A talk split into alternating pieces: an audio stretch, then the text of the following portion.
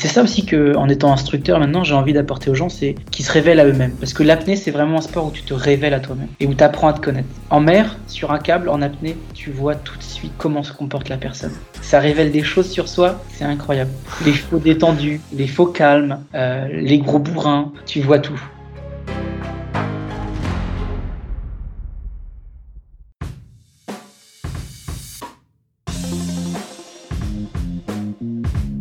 Hello hello, c'est Loïc Blanchard, le créateur et host du podcast indépendant Les Frappés. Je suis un ancien sportif de haut niveau, aujourd'hui reconverti en sportif aventureux, mais aussi entrepreneur, coach et préparateur mental certifié. Passionné d'outdoor et de défis en tout genre, j'ai voulu créer une communauté autour des valeurs de résilience, de dépassement de soi et de détermination, en vous offrant chaque semaine des conversations inspirantes avec des invités incroyables issus d'univers très variés. J'ai reçu aussi bien des athlètes olympiques que des entrepreneurs à succès, des aventurières professionnelles ou encore des anciens des forces spéciales. Leur point commun, la passion pour leur projet et l'audace de se lancer. Alors fonçons ensemble découvrir mon invité de la semaine. Excellente écoute à vous les frappés.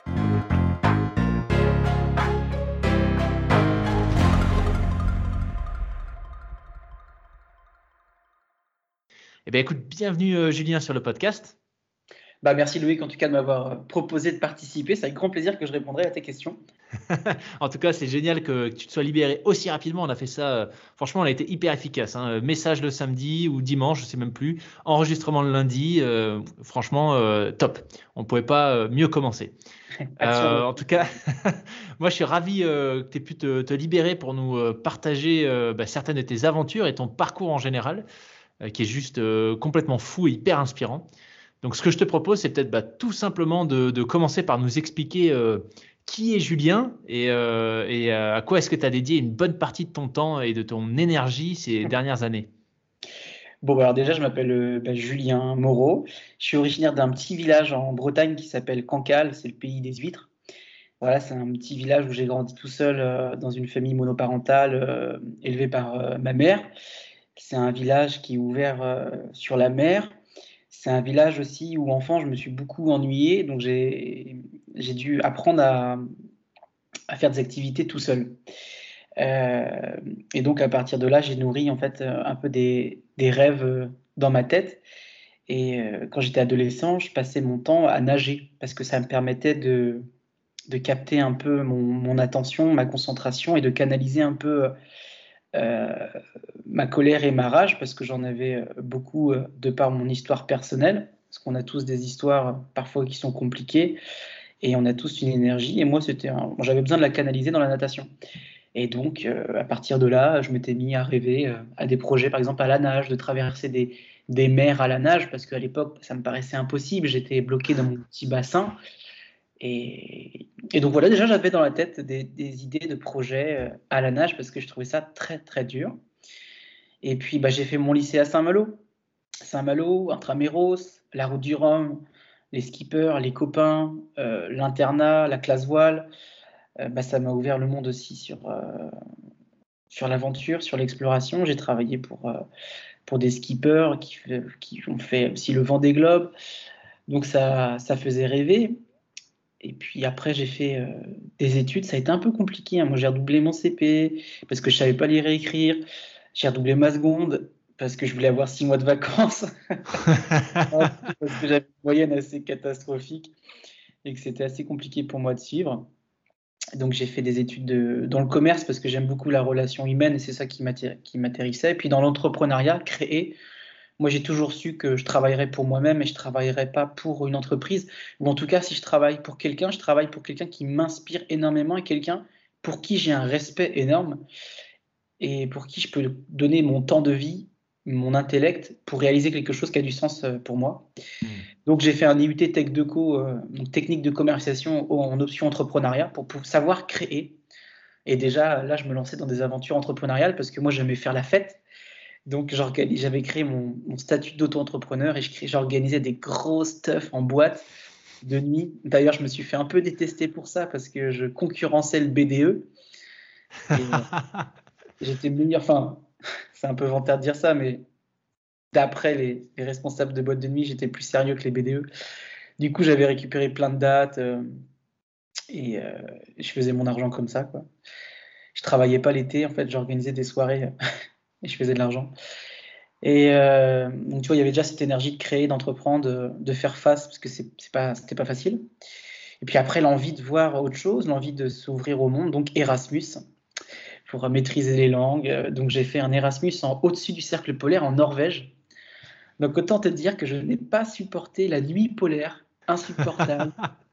euh, à midi 30, 13h, il fait nuit, il faisait froid, la vie est extrêmement chère.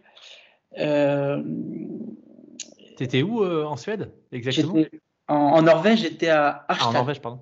Ah, ok, ok. C'est à 150 km au-dessus du cercle polaire. Par contre, bon, aurore boréale, la lune rousse, euh, le système éducatif norvégien est très intelligent, c'est très bien fait. On avait des cours de maximum 45 minutes. J'ai jamais eu des cours qui passaient aussi vite et où mon cerveau imprimait les, informations. Puis c'était international, hein. j'ai toujours été dans un contexte international. On était avec des Russes, euh, des Anglais, euh, des, gens du Gabon, du Togo, enfin il y avait toute nationalité.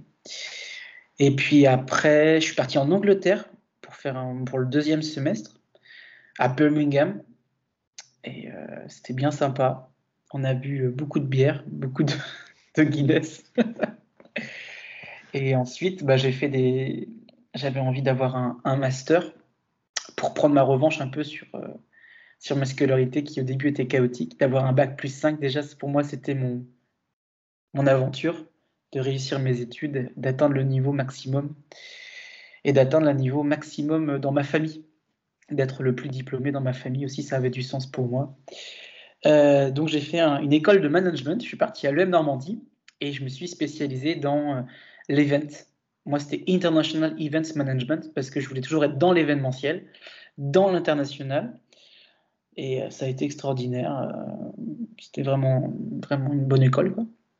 Et à partir de, ça, j'ai été amené à voyager euh, en Inde parce que j'avais pris la présidence d'une association humanitaire qui s'appelait Soleil Indien, qui consistait à apporter l'éducation en Inde et donc à construire des salles de classe dans, à côté de Pondichéry, dans les montagnes.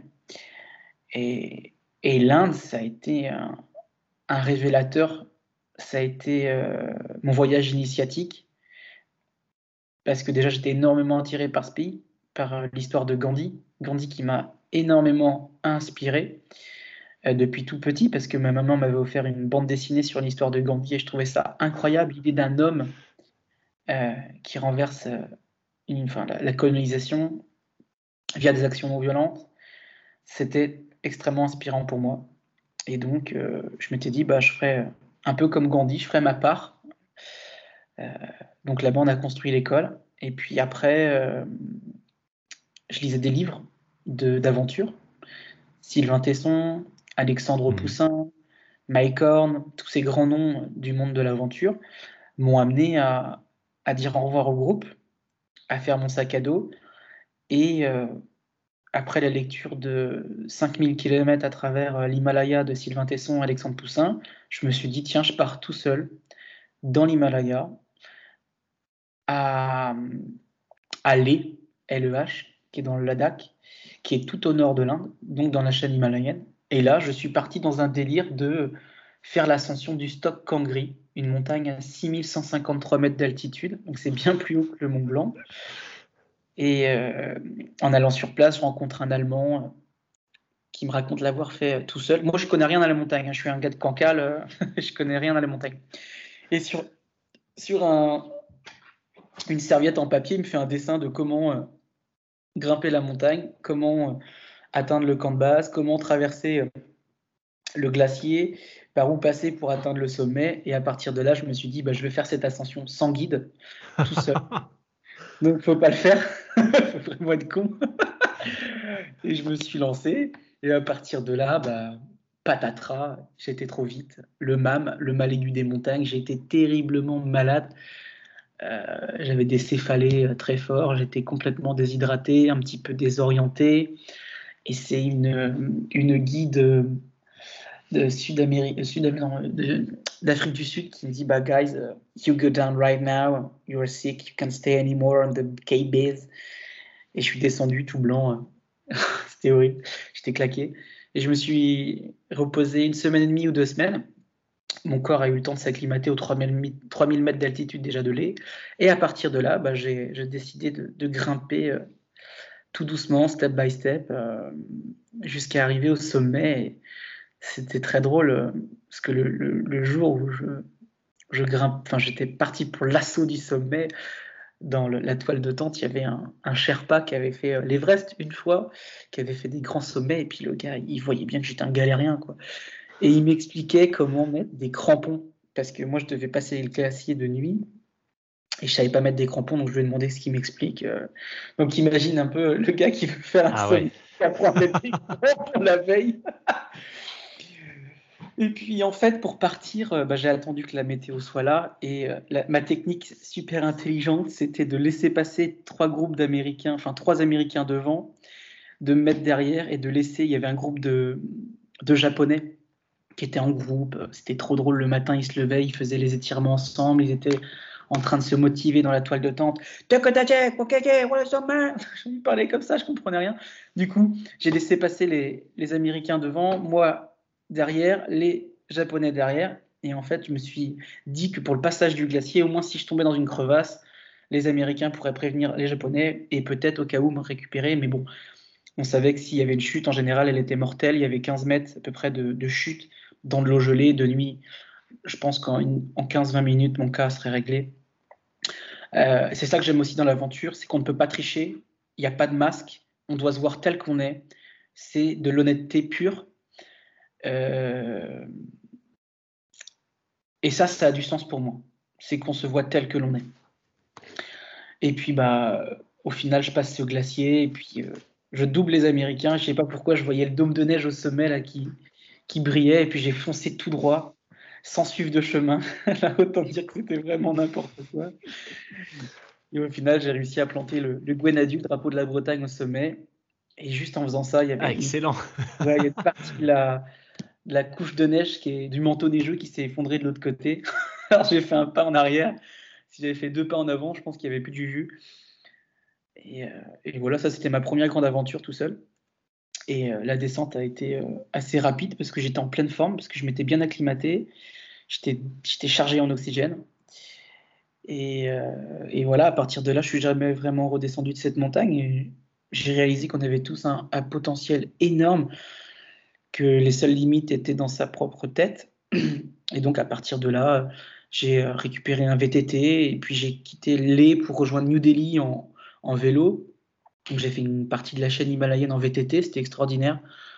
Il m'est arrivé des galères, bien sûr. Hein. Je me suis retrouvé euh, sans nourriture, euh, affamé à des cols, gelé par le froid, à me retrouver récupéré par des, ouvriers népalais qui fabriquaient la route pour l'armée.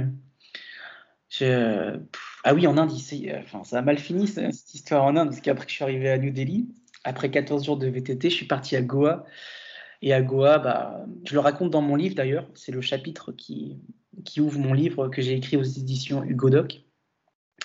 Et bah, j'ai été agressé par un gang de Mumbai qui était installé à Goa. Et j'ai été séquestré euh, pendant une semaine, enfin pendant cinq jours. Donc j'ai été séquestré, un peu tabassé, mais gentiment, surtout menace psychologique. Et ils ont essayé de vider mes comptes en France. Et j'ai réussi à, à m'en sortir en leur donnant euh, de l'argent. Ils ont pris mon vélo, mon ordinateur, mon téléphone, ils m'ont rendu mon passeport, ils m'ont mis dans un, dans un avion. Et je suis rentré en France comme ça, euh, billet d'avion payé par, le, par les, les, gars du gang, quoi. Et euh, bah, j'en parle dans Et donc, tu vois, j'ai vécu vraiment beaucoup de choses en Inde. Et à partir de là, j'ai vécu l'enfer et le paradis. J'ai vu la misère, j'ai vu l'humanité. Et de retour en France, je cherchais l'intensité. Donc, je me suis mis à courir parce que j'étais encore étudiant, bien sûr. Et euh, courir, bah, c'était pas cher. Tu prends des baskets, tu cours. Et à partir de là, je me suis dit, vas-y, on va creuser qui tu es dans la course à pied. Donc, je commence par courir des semi-marathons, 21 km. Je m'entraîne, je cours mon premier marathon. Incroyable. Marathon du Mont-Saint-Michel, tout plat. Je termine mon premier marathon et à la fin du premier marathon, je fais putain, mais je suis encore frais. Et là, je découvre les ultra-marathons. Et je me suis dit, tiens, je vais courir 100 km. Je vais faire un peu mon Forest Gump. Et donc, je cours les 100 km de Millau. Et là, je me suis dit, mais en fait, on est l'être humain, le corps humain est incroyable. On peut aller très loin.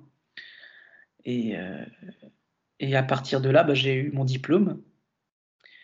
J'ai fait mon stage de fin d'études au Festival du film d'aventure de La Rochelle pour comprendre c'était quoi le monde des aventuriers, comment est-ce qu'ils gagnaient leur vie, euh, pour me faire des contacts. Donc je suis allé au stage, euh, enfin au festival pour prendre tous les, contacts en fait. Et ça m'a été très utile par la suite. Et à partir de là, bah, j'ai rendu mon appartement que j'avais à La Rochelle.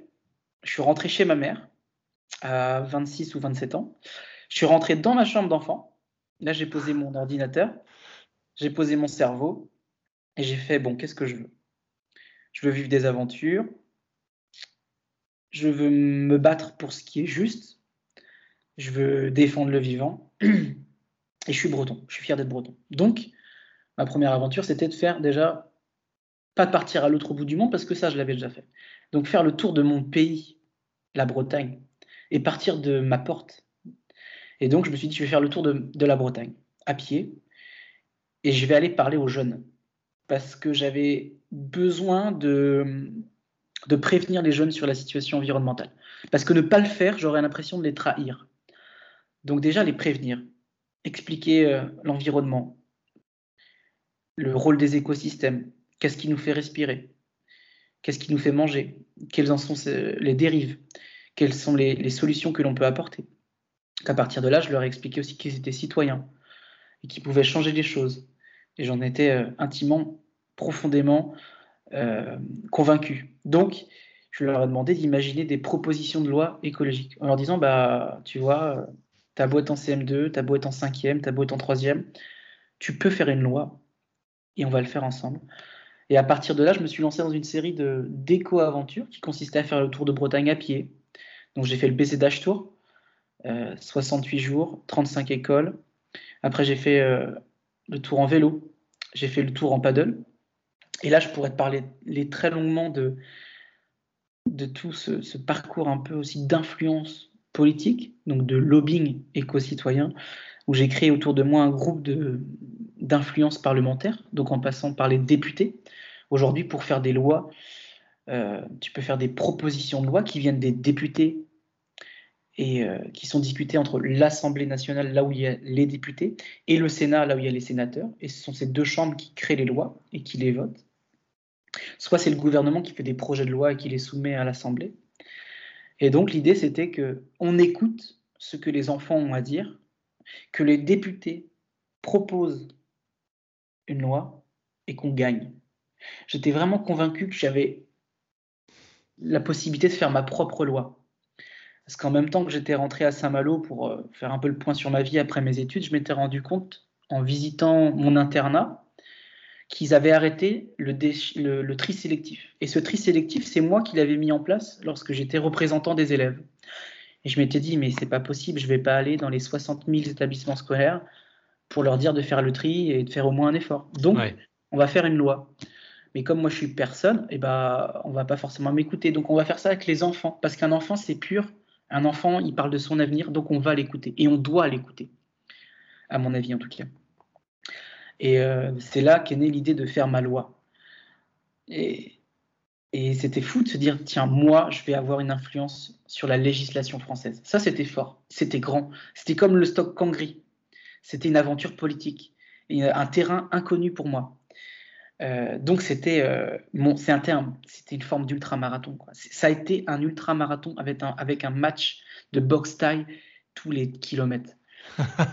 c'était vraiment très long. Ça a mis trois ans et euh, on a réussi. Et cette idée, c'est, quelle était cette idée de loi qu'on a réussi à faire voter? C'était tout simplement une idée qui venait de Adèle, Mathilde et Clémence, qui étaient en CM2 à Logona d'Aoula, c'est un petit village dans le Finistère. Et avec ses élèves, on organise des nettoyages de plage. Qui dit nettoyage de plage dit récolte de déchets plastiques. Qui dit plastique dans les océans dit bouteilles en plastique. Et on regarde c'est quoi bouteilles d'eau plate en plastique. Donc l'idée consistait à mettre fin à l'utilisation des bouteilles d'eau plate en plastique dans les cantines scolaires. Et tout simplement utiliser l'eau du robinet lorsque l'agence régionale de santé établit que l'eau du robinet propre à la consommation. Et là, ça a été toute une aventure parce qu'on a fait face à, des gens qui étaient contre. Parce que si tu vends moins de bouteilles, tu fais moins d'argent, donc potentiellement tu détruis des emplois. Donc à l'Assemblée, on, a réussi à le présenter euh, deux ans après, en 2018. Et euh, donc c'est quelqu'un de la République en marche qui l'a présenté. Et c'était Mathieu Orphelin, l'ancien porte-parole de la Fondation pour la Nature et l'Homme.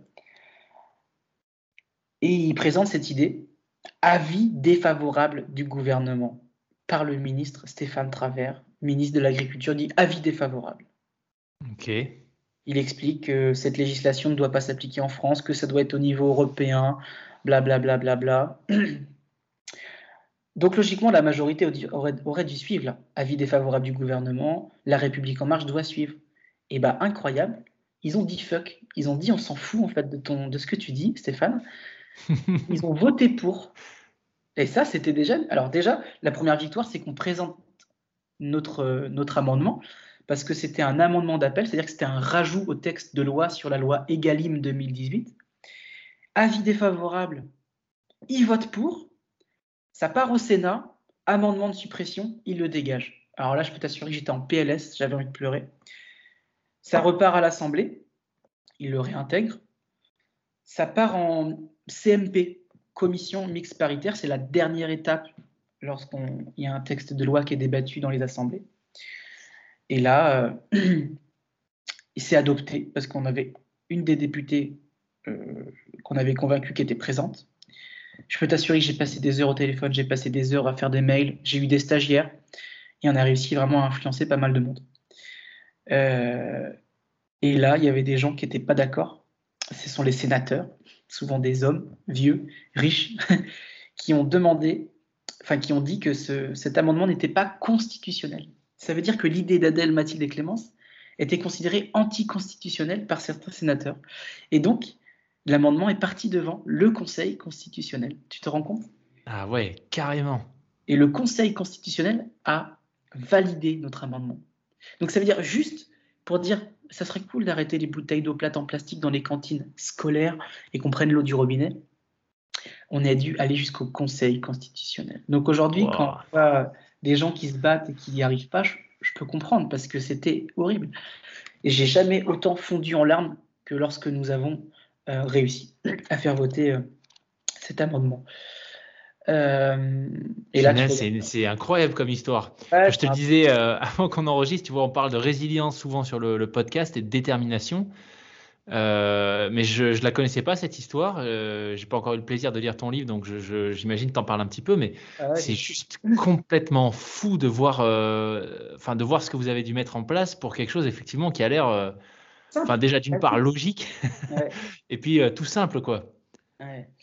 Donc le monde politique, je le connais un peu. D'ailleurs, une des raisons qui m'a amené à quitter la Bretagne, à quitter Saint-Malo, c'est que je me suis longtemps posé la question moi-même si j'allais pas m'engager, si j'allais pas m'engager dans une députation, ou si j'allais pas créer une liste pour prendre la tête de la mairie. J'en étais à ce point-là. Rien ne m'arrêtait. J'aurais très bien pu imaginer prochain maire de Saint-Malo ou euh, député.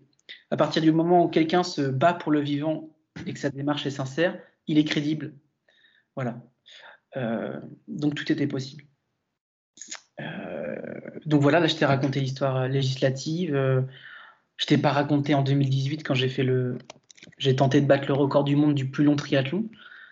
Euh, ok, alors ça ressemblait à quoi ça? Départ de Paris jusqu'à Marseille en vélo, mais en passant par Strasbourg, Lille, Brest, Bayonne, ça faisait 4550 km de vélo. Donc ça c'est facile. Ça c'est vraiment facile, tout le monde peut le faire. Tu montes sur ton vélo, tu pédales. Mais en même temps, bien sûr, je vais dans les écoles, les collèges, les lycées, les universités, les écoles de commerce pour parler à ces jeunes et euh, les sensibiliser, les éduquer et les amener à passer à l'action. Euh, en modifiant leur établissement. Et à partir du moment où il y a une bonne pratique dans un établissement, c'est peut-être une pratique que l'on peut légiférer. C'est ça ma stratégie. Changer le terrain, changer les textes de loi. On ne peut faire que euh, des lois qui concernent une réalité du terrain. Donc cette réalité du terrain, il faut la créer. donc des gamins, enfin des jeunes, j'en ai vu pendant ce Tour de France en 2018, je crois que c'était 4500 Bref, c'était énorme. 51 conférences. C'était énorme. Et donc après ce Tour de France déjà en vélo, je suis arrivé à Marseille. À Marseille, j'ai sauté à l'eau, seul, avec une planche que je traînais derrière moi. Euh, c'est une poulka, un peu une poulka des mers, dans lequel j'avais ma nourriture, j'avais ma toile de tente, j'avais mes vêtements, et je suis parti à la nage jusqu'à Monaco. Ça a duré ah ouais. 29 jours de nage, 290 km. Ça a jamais été, enfin, ça a été extrêmement dur psychologiquement parce que quand tu nages, tu es tout seul, tu peux pas écouter de musique. Euh, ça a été plus dur que ma traversée de la Manche parce que j'ai oublié de te dire, mais j'ai traversé la Manche aussi en 2016 où j'ai fait Jersey-Saint-Malo. Euh, et d'ailleurs, je suis très fier parce que je suis le premier Français à l'avoir fait. Et c'est un Malouin qui l'a fait, ça, me tenait à cœur. Euh, donc des projets à la nage, j'en avais déjà fait, mais là c'était long quand même. et pendant cette traversée, bah, on a, on a ramassé par exemple des filets fantômes, des filets qui étaient abandonnés au fond. Euh, donc on a fait ça avec euh, des, pêcheurs que je trouvais sur la route. Euh, j'ai été amené à, dormir dans à Monaco, j'ai été invité à dormir dans un yacht. j'ai été arrêté par la police. j'ai passé des caps, le cap Maubois. C'est des dans les c'est des calanques où il y avait un courant, un contre-courant et je nageais et, j'ai avancé peut-être 40 cm par 40 cm. Je me suis effondré en larmes. Ça, ça m'a épuisé, ça m'a tout pris. Euh, j'ai été quand même un petit peu accompagné. Euh, j'ai été accompagné par les filles de We Ocean, qui, enfin, qui, qui, qui faisaient un documentaire sur la Méditerranée et les gens qui essaient de la protéger. Euh, donc ça, ça faisait du bien au moral, surtout que je venais de me faire larguer. parce qu'au niveau sentimental, bah, moi j'étais euh, célibataire et puis euh, j'ai eu euh, le jour de mon départ à Paris, je me sentais tellement seul. Tu sais ce que j'ai fait? J'ai téléchargé Tinder. Et je me pas ces trucs-là de je me sentais tellement seul parce que j'ai passé ma vie à courir à droite à gauche, j'avais pas de copine, tu vois. Et j'ai mis à le truc à un kilomètre là, et puis je sais pas, je me suis mis à parler à, à une fille, tu vois, c'était extra. Puis elle, m'a rejoint plusieurs fois pendant le voyage à vélo. Et moi, laisse-moi dire, j'étais tombé sous charme, j'étais vraiment genre in love. Et euh, quelques jours après mon départ à la nage, elle me dit, bah, c'est fini, tu vois. Et euh, je devais continuer à nager en sachant que bah, ça me déchirait le cœur, qu'en même temps, physiquement, c'était extrêmement dur. Mais en même temps, je pas, j'ai une forme de foi. J'ai la foi en moi. J'avais la foi qu'on pouvait réussir à faire voter cet amendement. Et je me vois pas comme un sportif. Tu vois, si me disait Julien, c'est un sportif, je me sentirais euh, un peu bafoué. Je me vois plus comme un performeur, comme un artiste de la longue distance, comme un, un étendard de l'abnégation, comme un. comme regarder. C'est dur, c'est long, on ne sait pas si on va y arriver, mais juste l'idée de pas abandonner, elle est tellement belle. Mmh. Et c'est tellement un message fort pour nos jeunes, pour tout le monde,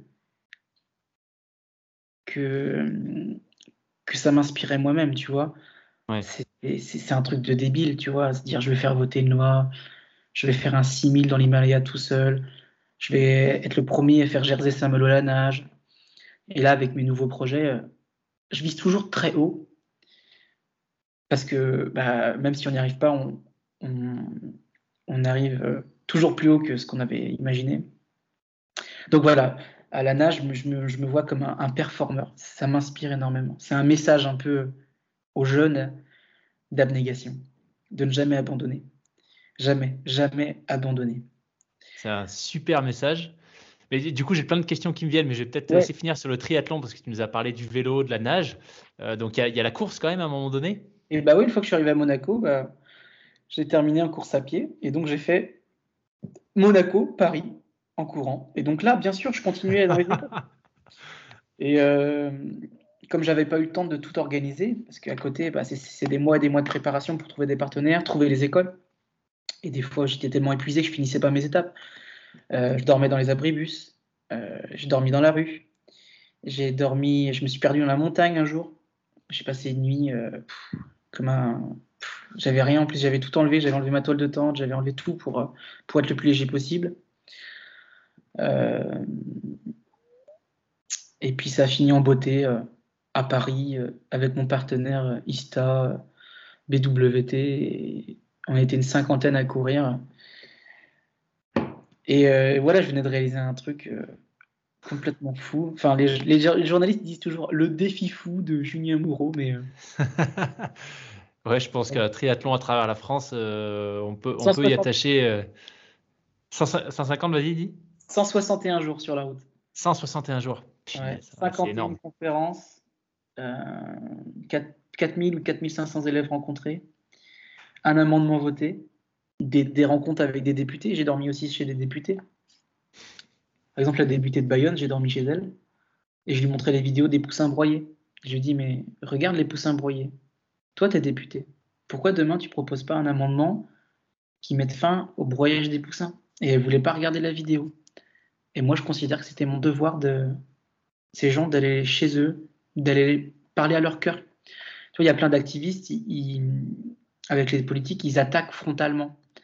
Mais ça marche pas. Il faut aller prendre leur cœur. Et c'est ce que j'essaie de faire en parlant aux enfants.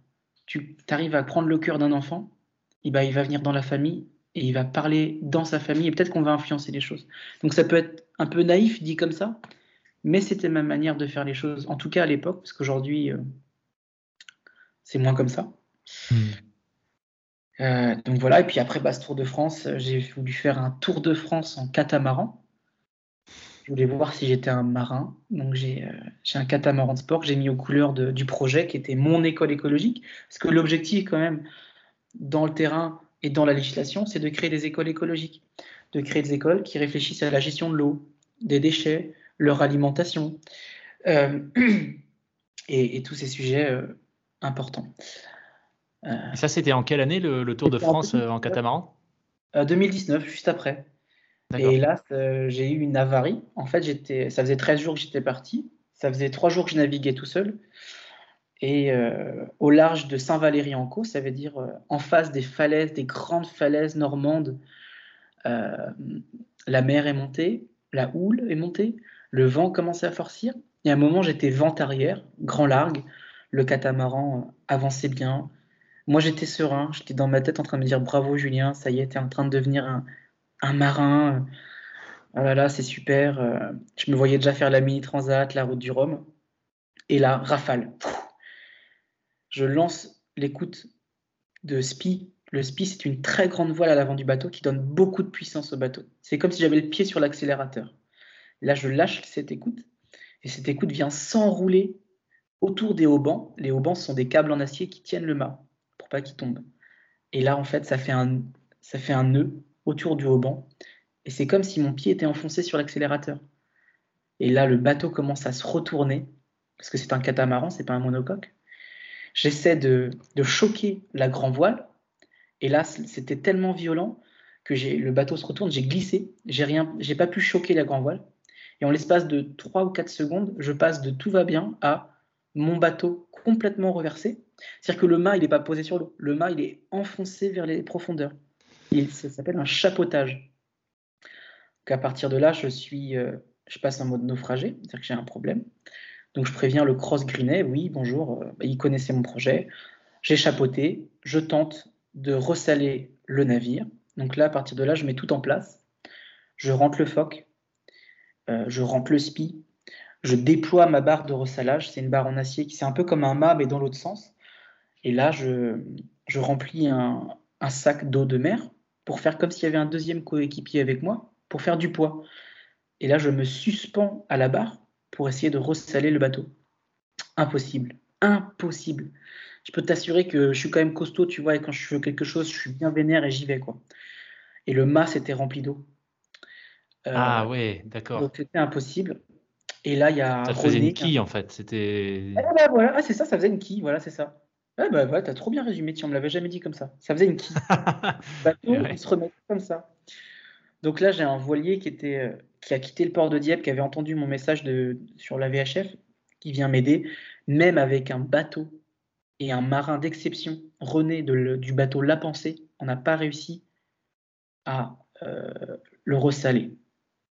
Donc autant dire que c'est pas un problème humain, c'est pas un problème de connaissance, c'était vraiment technique. Quoi. Et donc là, la SNSM arrive. on remorque le bateau.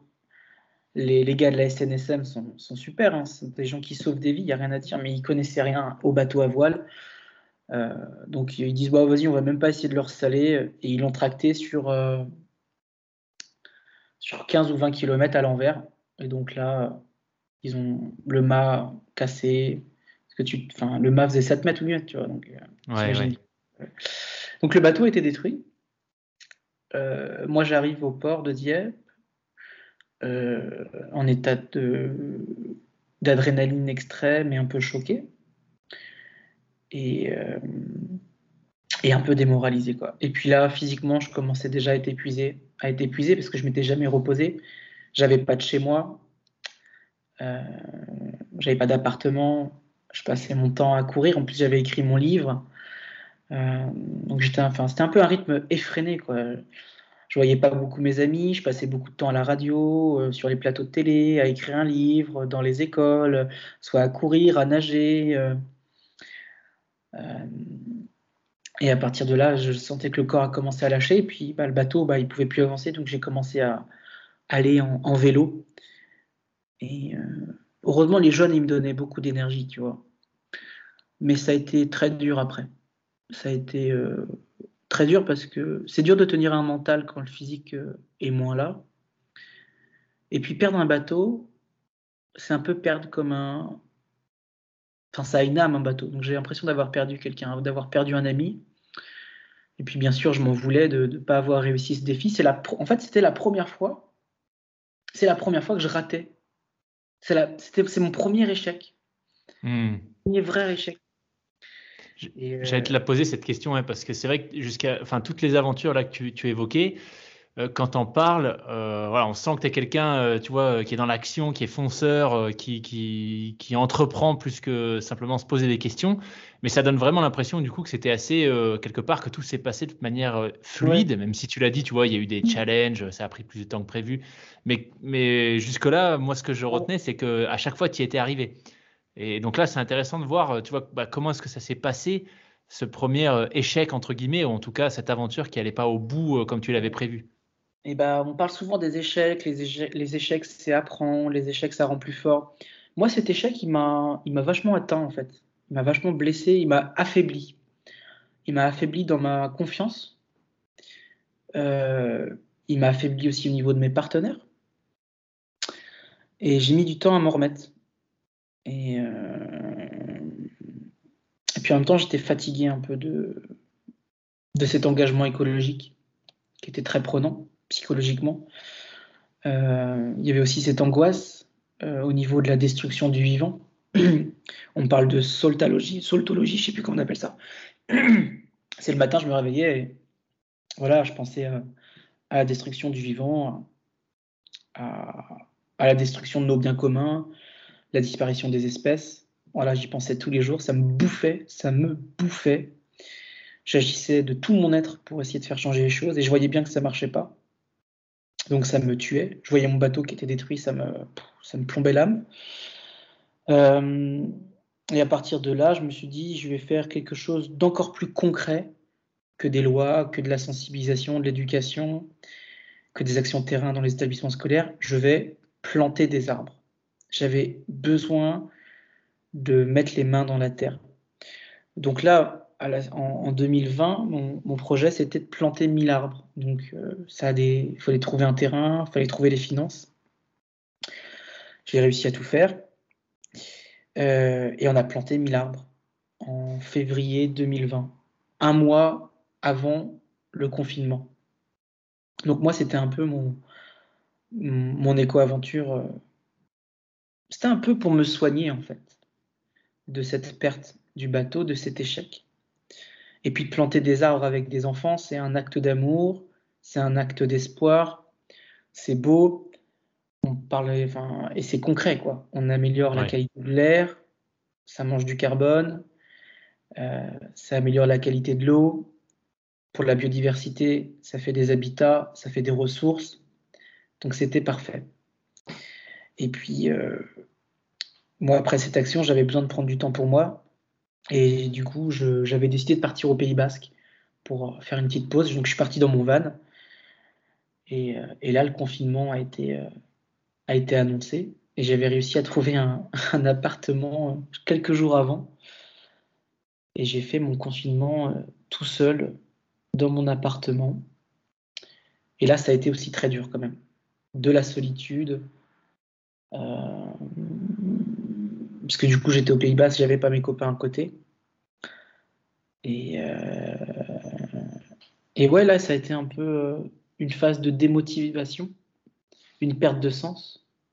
Je devais proposer des nouveaux projets à mes partenaires, mais avec le Covid, ça nous a tués.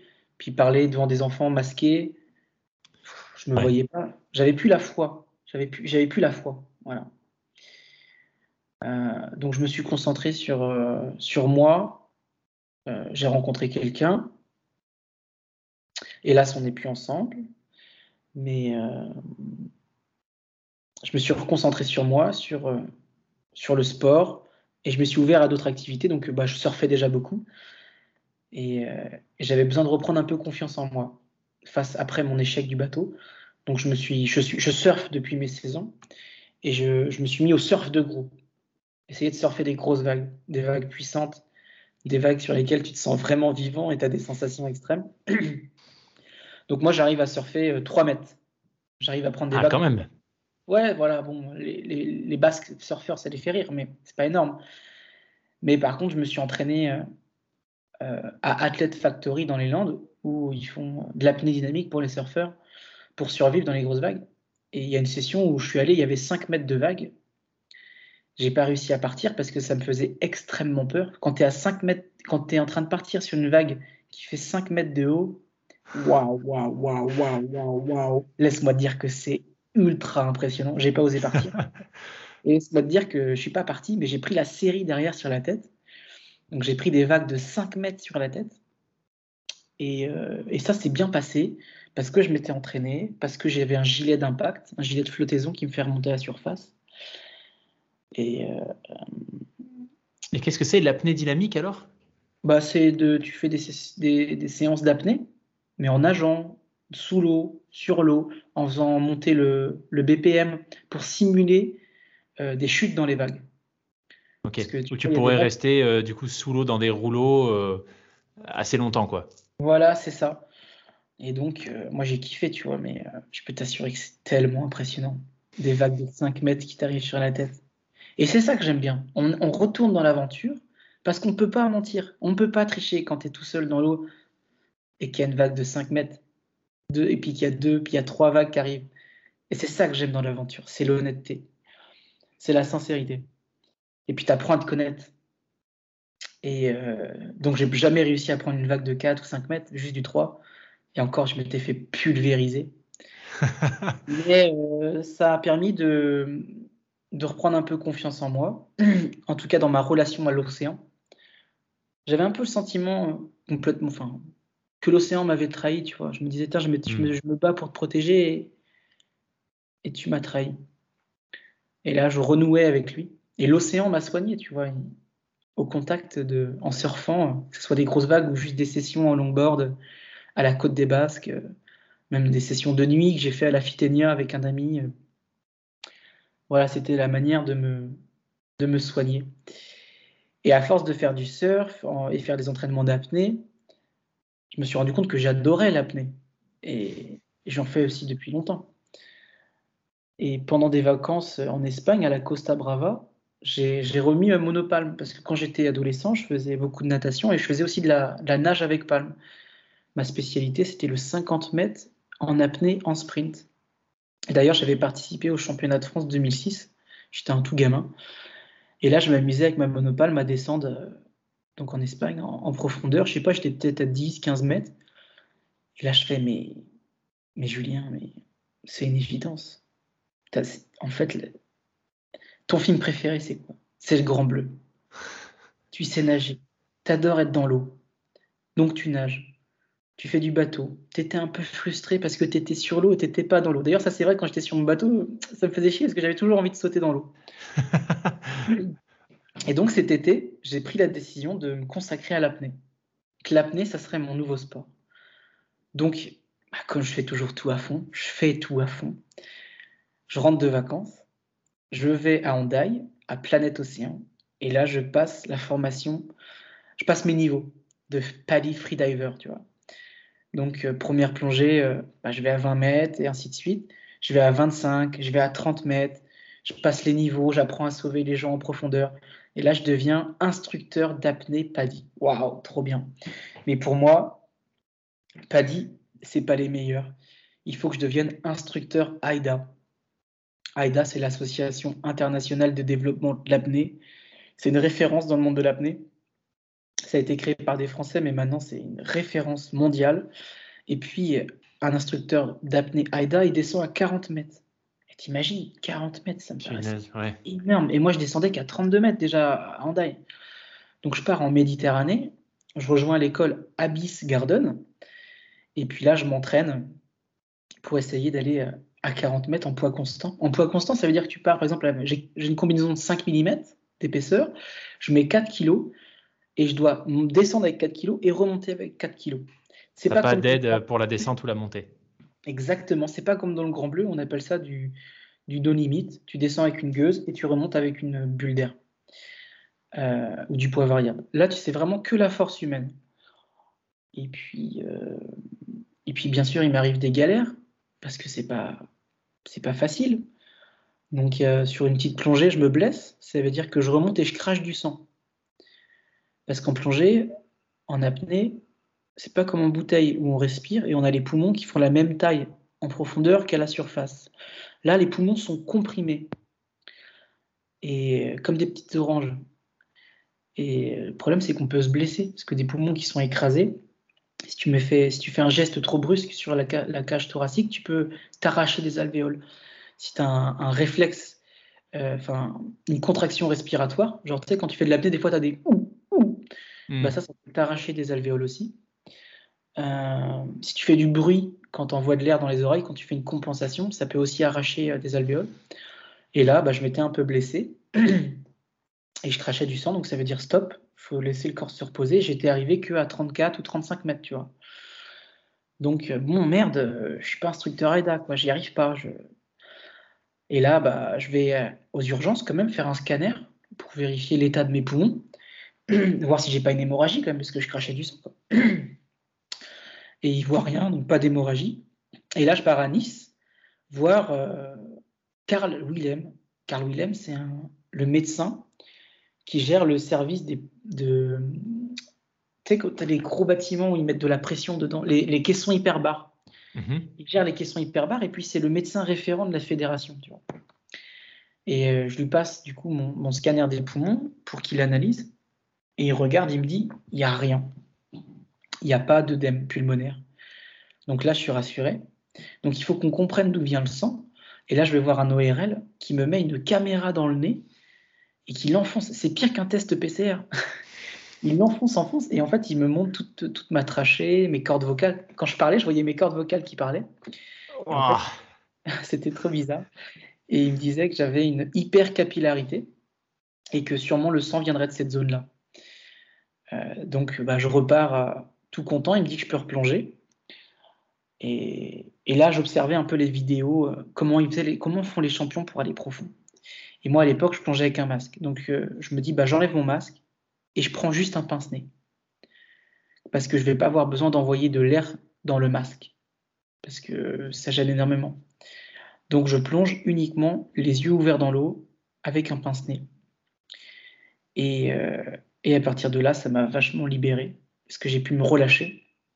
Et euh, au bout d'un moment, bah, j'ai réussi à aller à 36 mètres, puis à 38, et puis à 39, jusqu'à arriver à 40 et 41. Et, euh, et en fait, tout, n'est qu'une question de relaxation, de relâchement. L'apnée en profondeur, tu peux pas le faire en force. Tu peux pas être un fantassin des profondeurs. Il faut vraiment euh, être malléable, laisser vraiment la pression te prendre et c'est comme un gros câlin. Puis tu sais, il y a cette phase de chute libre. Au début, tu pars en monopalme, 15 mètres, là je remplis ma bouche d'air pour, euh, parce que je vais plus avoir assez d'air dans les poumons en profondeur. Ça s'appelle le mouse feel, la bouche pleine. À 23 mètres, ça y est, je suis en, chute libre. C'est-à-dire que je coule à 1 mètre seconde Et là, c'est un free fall, c'est incroyable. Tu chutes dans les profondeurs jusqu'à 40 mètres comme ça. Les sensations sont dingues. Et puis pareil, hein, comme en surf, comme dans la montagne, tu peux pas mentir, tu peux pas tricher. Tu es dans l'instant présent, tu es à 40 mètres de profondeur, et c'est beau. C'est bon, et je me sens bien. Qu'est-ce qui fait que tu, passé à une certaine profondeur, tu es en, es en free fall? Parce que tu n'as plus la poussée d'Archimède. D'accord. La poussée d'Archimède est négative. Par exemple, toi, juste en slip et en à partir de 30 mètres, ton corps il coulerait. Voilà. Et comme moi j'ai une combinaison et je mets du poids, c'est à partir de 23. Enfin, à partir de, de, 15 mètres, je suis en point neutre. Et pour vraiment avoir une bonne vitesse, on fait point neutre plus 10 mètres. Enfin, plus euh, à peu près 10 mètres. Donc moi, à partir de 23 mètres, j'ai une alarme, j'ai une montre en fait qui indique ma profondeur. Et cette montre, je la mets dans ma combinaison et je la mets derrière ma nuque. Et il y a une alarme. Donc ça fait bip 15 mètres, je remplis ma bouche, bip 23 mètres, je, j'enlève mes bras devant ma tête et là je me laisse couler. Et j'ai plus qu'à gérer ma compensation. Donc envoyer de l'air dans les trompes de stache, dans l'oreille moyenne, pour que les tympans n'implosent pas. Sinon, les tympans, ils sont écrasés par le poids de l'eau et ils pourraient bah, imploser. Et là, ce serait une douleur extrême et une blessure, euh, bah, une blessure grave. Et puis, tu me connais, je suis un peu ambitieux, tout ça.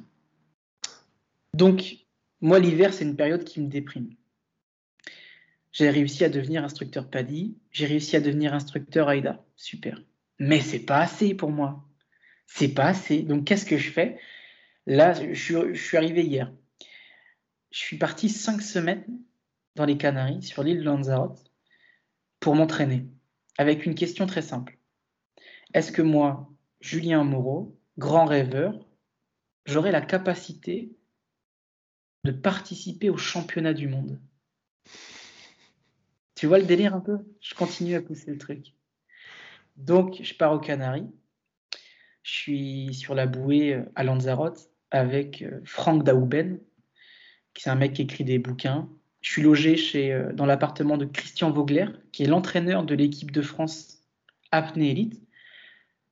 Et ça, c'est un truc que j'ai toujours fait. Quand j'ai un objectif, je vais voir les gens qui connaissent. Je vais voir les mmh. meilleurs.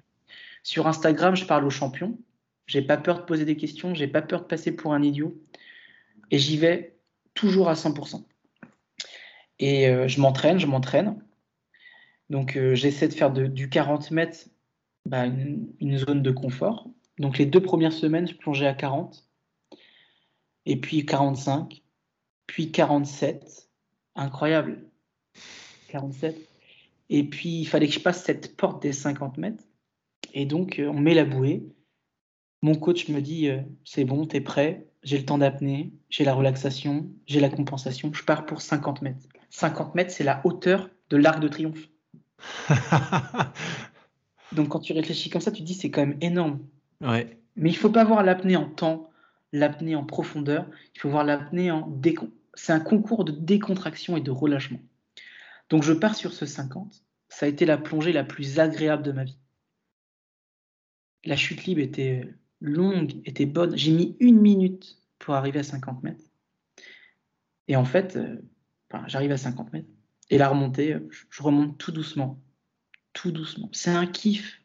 C'est un voyage dans l'élément premier, dans la mer. Et en profondeur, je me sens bien. Je me sens un peu en sécurité. Là où naturellement tu te dis putain mais mec, c'est pas ta place, tu dois remonter je prends un kiff total. J'arrive à la bouée. Euh, respiration de récupération. I am OK. Tout va bien. Je regarde la montre. Le câble, en fait, s'était étendu. Et j'étais pas à 50. Je me suis retrouvé à 52,2 mètres. Donc j'étais à 52 mètres de profondeur. Donc c'est-à-dire que j'étais à 6,2 barres de pression. Euh, voilà je suis trop content, on fait des photos avec le coach, j'ai réussi à passer les 50 mètres. Ça n'a jamais été aussi facile de ma vie. Hein. C'est incroyable. Donc, euh, et les, sélections pour participer au championnat du monde AIDA, c'est 70 mètres. Ça veut dire qu'aujourd'hui, je suis à 18 mètres d'une éventuelle sélection pour les championnats du monde. Hélas, parce que ça serait trop facile, Dix minutes après la plongée, paf, qu'est-ce qui se passe? Je crache du sang. Mais là, je crache du sang, genre euh, des beaux gros glaires de sang, tu vois. Et donc, pour moi, bah, on n'en est pas sûr, mais ça ressemble à un œdème pulmonaire. C'est que les poumons, ils n'ont pas dû supporter cette nouvelle pression. Ça a été trop d'un coup. Parce que d'habitude, on fait du plus 2. Et là, à cause de. J'étais parti déjà pour un plus 3, mais comme le cap s'est étendu, ça fait un plus 5. Donc, c'est-à-dire que j'ai eu pour la première fois un temps d'exposition à 6 barres de pression, un peu trop long pour les poumons. Donc, le temps de succion a été trop fort. Euh, et donc, on crache du sang. C'est très commun. Enfin, faut pas le banaliser, mais ça arrive très souvent dans l'apnée. Euh, j'ai pas eu de problème respiratoire après, mais quand même, c'est une blessure. Donc ça veut dire que l'apnée, là, moi j'ai le mental et j'ai le physique pour aller très profond. il aurait mis 60 mètres, c'était pareil. Je sais que j'y arrivais très bien. Mais le problème, c'est qu'il faut préparer la fibre pulmonaire. Hmm. Donc je vais devoir reprendre là, petit à petit, l'apnée en profondeur et laisser le corps se préparer. il faut être une tortue, il ne faut pas être un lièvre. Euh, donc aujourd'hui, euh, on est en 2022 et je vais euh, donc passer mon brevet professionnel pour pouvoir donner des cours aux gens en France. Et puis je vais continuer à m'entraîner avec cet objectif bah, qui paraît fou, qui paraît impossible, d'atteindre un niveau mondial et de participer au championnat du monde. Et ça, ça me guide. Ça, ça me redonne du sens parce que j'ai l'impression de vivre un rêve éveillé. Et puis, l'apnée en profondeur m'apporte quelque chose au quotidien. Il y a une forme de sérénité qui s'est installée. Et puis, you know, we say that good life make, good dive. Donc, il faut avoir une vie saine, il faut être équilibré dans sa tête pour aller en profondeur. Hmm. Et, et puis, euh, j'ai l'impression de vivre mon grand bleu, mais j'ai pas l'intention de finir comme Jacques Mayol ou Enzo Excellent. Finesse, quel parcours, quelle histoire, c'est incroyable. C'est vraiment fascinant de voir, euh, quelque part, j'ai l'impression que la boucle est bouclée, tu vois, ça a commencé par de la natation euh, quand tu étais encore à, Cancale, et là, l'espèce de, renaissance, entre guillemets, après la période d'engagement très très fort euh, pour l'écologie, elle, se fait, elle se fait aussi dans l'eau. et, plus forcément sur l'eau comme avec, comme avec le bateau. Donc déjà, bon, je trouve super intéressant comme, comme parcours. Et cet univers, tu sais, ça fait longtemps que essayé d'avoir euh, des invités euh, euh, apnéistes sur le podcast. Ouais. parce que j'ai jamais, moi, pratiqué. Bon, j'ai, tu vois, mon expérience de l'apnée, ça se résume à ce que tu fais. Enfin, c'est, du masque palme tuba, tu vois. C'est à peu près ce que je faisais quand j'allais chercher des galets au fond de l'eau, des trucs comme ça. j'ai vu le grand bleu, etc. Mais je trouve que tous les récits d'apnéistes que j'ai pu lire ou, ou entendre, il y a une espèce de dimension euh, spirituelle, d'introspection qui est hyper forte et surtout d'un point de vue émotionnel, des choses qui sont décrites qui sont, euh, enfin j'ai l'impression qu'ils sont très difficiles à comprendre si tu n'es pas dans cet univers. Donc c'est juste génial que toi tu puisses nous en parler là. Et tu sais quoi? Tu je lisais beaucoup de trucs de, sur Guillaume Néry, sur les grands apnéistes, et je pensais, je pensais savoir de quoi il parlait. ah ok, d'accord. Et encore, moi, je connais pas la narcose. La narcose, c'est un peu comme une espèce de défonce qui peut ramener ton subconscient à avoir des, des, rêves ou des cauchemars. Ça, je l'ai pas encore eu. Parfois, j'ai entendu deux fois des voix. Donc ça fait un peu bizarre. Un mec, j'entendais un mec qui me parlait à ma gauche. pendant la plongée. Pendant la plongée, j'ai entendu deux fois euh, quelqu'un qui me parlait. Donc ça, c'est très bizarre. Et, euh, et sinon, je t'ai pas raconté. C'est que pendant, enfin, j'ai oublié parce que je suis bête. Mais euh, truc de ouf pendant mes entraînements à Hendaye, j'ai eu la chance incroyable de faire de la monopalme dans un groupe de dauphins. Ah ouais? Ouais, il y a euh, des, grands dauphins qui sont venus dans la baie de Hondaya, à la frontière avec euh, à Fontarabie. Et ils étaient dans la baie, et en fait, les adultes apprenaient aux petits à chasser les sardines, parce qu'il y avait plein de petites sardines là. Et ils tournaient en cercle dans la baie. Et donc, euh, j'ai sauté à l'eau et je demande à Olivier Cressac, le, coach, on, peut y aller là ou quoi? Est-ce qu'on peut y aller? Il me fait, bon, ok. Là, j'enfile ma monopale, mais je saute dans l'eau et j'ai réussi à nager avec des dauphins. Là, la visibilité n'était pas terrible. Du coup, je voyais les, je voyais les dauphins apparaître euh, peut-être à 3-4 mètres, même moins. Genre, ils étaient tout proches de moi. Et c'était extrêmement touchant parce que tu entendais leur chant. Et un chant de dauphin, mais c'est un truc qui te prend au bide. C'est magnifique. Et il y a un moment, il y en a un, il s'est mis en dessous de moi, sur le flanc, et j'ai pu voir son œil, il, me regardait, tu vois. Et, c'est le genre de rencontre incroyable qu'on peut faire grâce à l'apnée, tu vois. Et quand je suis dans l'eau, moi je suis heureux, et c'est là où est ma place. Et je trouve que c'est là où j'ai la meilleure version de moi-même, et c'est là où je suis le plus heureux, c'est là où je suis le plus gentil avec les gens, c'est là où j'ai le plus de patience. Donc je sais qu'aujourd'hui, ouais, il y a une partie de ma vie qui va se passer un peu en apnée, en profondeur. Et puis l'apnée, c'est aussi apprendre à respirer. Quoi. Hmm. L'apnée, c'est pas retenir son souffle, c'est vraiment apprendre à respirer. Et euh, donc c'est apprendre à se décontracter. Enfin bref. Donc voilà, les ah, nouveaux... c'est ça l'anecdote avec les dauphins, ça me parle carrément parce que j'ai fait une plongée euh, il n'y a pas très longtemps euh, vers chez moi dans le sud, là, dans la baie de la, la Ciotat. Et euh, et il y avait un groupe de dauphins. Alors, on n'a pas pu nager avec eux, mais ils étaient, je sais pas, une quinzaine avec des petits qui sont passés à, je sais pas, peut-être 3 mètres du bateau au moment où on allait se mettre à l'eau. non, 3 mètres, j'exagère, je fais chez mon Marseillais là, peut-être 10 mètres, ouais, 10, 10 mètres. Et euh, c'était fou, tu vois, de, les voir dans l'environnement, dans leur environnement naturel, euh, nager euh, comme ça librement. On était, il y avait deux autres bateaux sur l'eau, donc il y avait vraiment pas beaucoup de. on était très très peu nombreux, très espacés. Donc on les avait vraiment là devant nous, dans leur habitat, c'était incroyable. Donc j'imagine que nager avec eux en apnée, ça a dû être, ça a dû être quelque chose de fou. Et puis j'étais en monopale, c'est-à-dire que je faisais le même mouvement qu'eux. Ouais. Mais laisse-moi te dire qu'ils vont à une vitesse. Oh mon Dieu, je ne faisais que doubler. Excellent. Il y a un autre aspect qui me, que, que je trouve fascinant dans, dans l'apnée.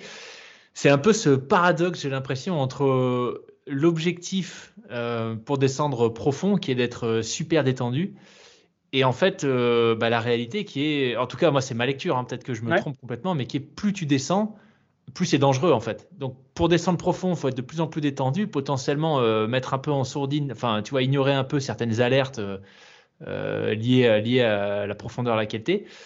Euh, enfin, tu vois ce que je veux dire C'est-à-dire qu'il faut, être d'autant plus détendu et peut-être euh, un, peu moins en état de vigilance si tu veux descendre profond, mais plus tu descends profond, plus le risque, en réalité, il augmente. C'est une bonne analyse que tu as là. C'est un truc qu'on parle avec les instructeurs, c'est qu'il faut être totalement relâché, mais en même temps, il faut être alerte. Ça veut dire que hmm. s'il y a un seul signe, c'est stop, c'est terminé. Et euh, peut-être que moi, lors de ma descente à 52 mètres, j'étais tellement relâché que peut-être il y a une alerte que j'ai pas vue. Tu vois, c'est peut-être ça. Donc, il hmm. faut trouver le bon compromis entre écouter son corps et complètement s'abandonner. Et le kiff, c'est quand tu t'es tellement bien comme ça, c'est que, parce que tu es liché, en fait, tu as le câble, et tu t'attaches au câble. Et donc, tu es tenu. Et quand tu arrives au plomb, au fond, en fait, tu as le bras qui se tend, parce que tu arrives au fond, et c'est se réveiller comme ça. Le réveil du plomb, c'est extrêmement agréable.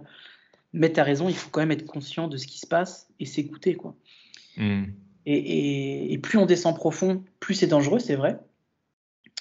Mais j'ai envie de dire que l'apnée, bien encadrée, c'est pas dangereux. Il n'y a pas de, il a pas de, de mort euh, en apnée euh, sur câble en compétition.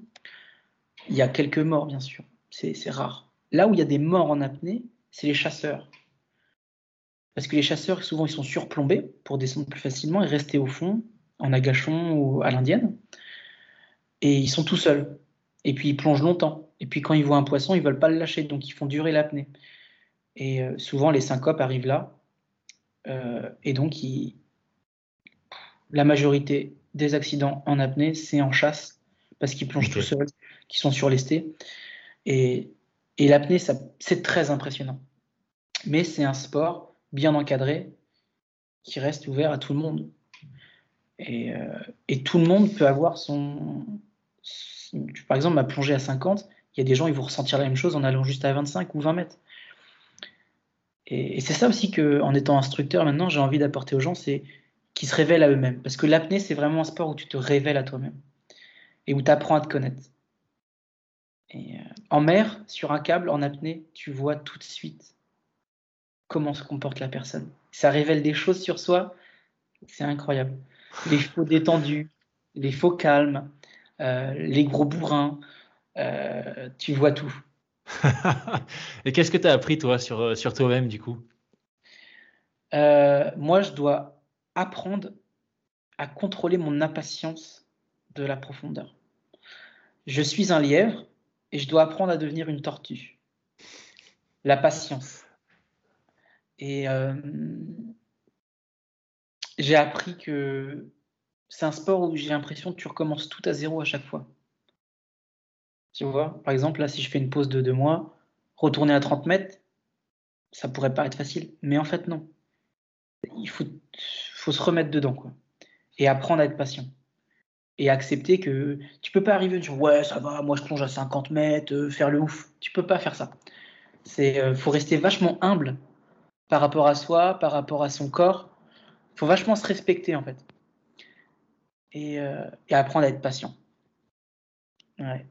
Et je parlais avec Dimitri Chavas, qui est un mec qui plonge très profond, qui participe au championnat du monde. Euh, et il me disait que ma progression en six mois était, euh, c'était génial, quoi. Et qu'il faut que j'apprenne à être patient et à laisser mon temps à mon corps de s'adapter à la pression, d'accepter ces six barres de pression à 50 mètres. Mmh. Et je suis trop content parce qu'il croit vachement en moi. Euh, Franck euh, Daouben aussi me dit mais tu vas y arriver les, 70 mètres, tu vas y arriver. Donc en, moi, il y a quelque chose un peu qui est apaisé. Je suis moins en mode course. Il faut que j'apprenne vraiment à devenir une tortue et patient. Et je peux t'assurer qu'on se reverra, qu'on se, on se refera un podcast si j'arrive à aller au championnat du monde. ça serait, je serais, je pense, extrêmement comblé dans ma vie d'avoir réussi à faire ça. En tout cas, sur l'aspect sportif, aujourd'hui, que ce soit course à pied, que ce soit nage, je me suis vachement réalisé. Mais si aujourd'hui, dans l'apnée en profondeur, j'arrivais à un tel niveau, euh, ça sera mon prochain livre. Bah, écoute, en tout cas, ça tombe très bien que tu proposes, puisque bah, j'allais te le dire. De toute façon, hein, on se refait un épisode, euh, on se refait un épisode dès que tu as participé euh, au championnat du monde.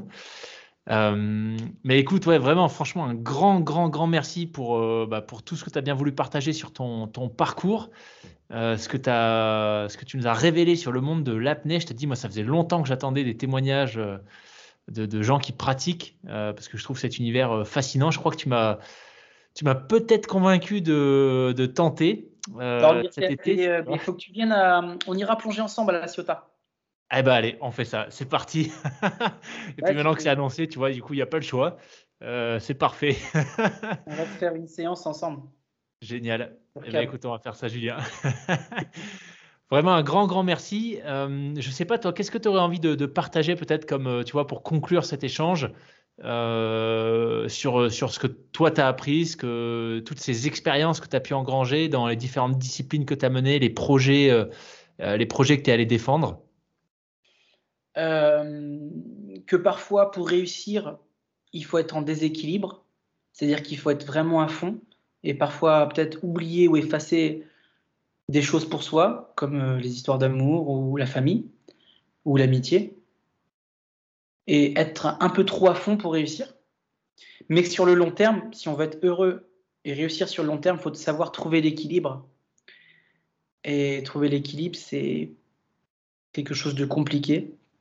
Mais trouver l'équilibre et réussir à atteindre ses objectifs en étant à fond, ça serait un peu ce que je cherche à avoir. Et moi, j'ai toujours fonctionné euh, en too much. J'étais en vacances avec des copains, là, ils me disaient Julien, c'est too much is not enough. Il faut apprendre un peu à trouver l'équilibre. Et l'apnée, c'est en train de m'apporter ça. Super. Euh, donc voilà. Et puis ici, il y a autre chose que j'aimerais dire, c'est au niveau de l'engagement environnemental, c'est quelque chose qui est extrêmement anxiogène, qui peut créer énormément de colère. Donc moi, pour réussir à passer outre ça, je, me suis déconnecté de tous les réseaux au niveau euh, source d'information et je me suis réancré dans la réalité, dans ma réalité quotidienne et ma relation à l'océan. Et c'est là où j'ai retrouvé un peu euh, la paix pour continuer à agir pour mes rêves et demain, je l'espère pour mes convictions. Tu vois, juste avant que tu m'appelles, là, j'étais en train de faire un fichier Excel et je mettais les contacts d'école de Bayonne pour retourner parler aux enfants.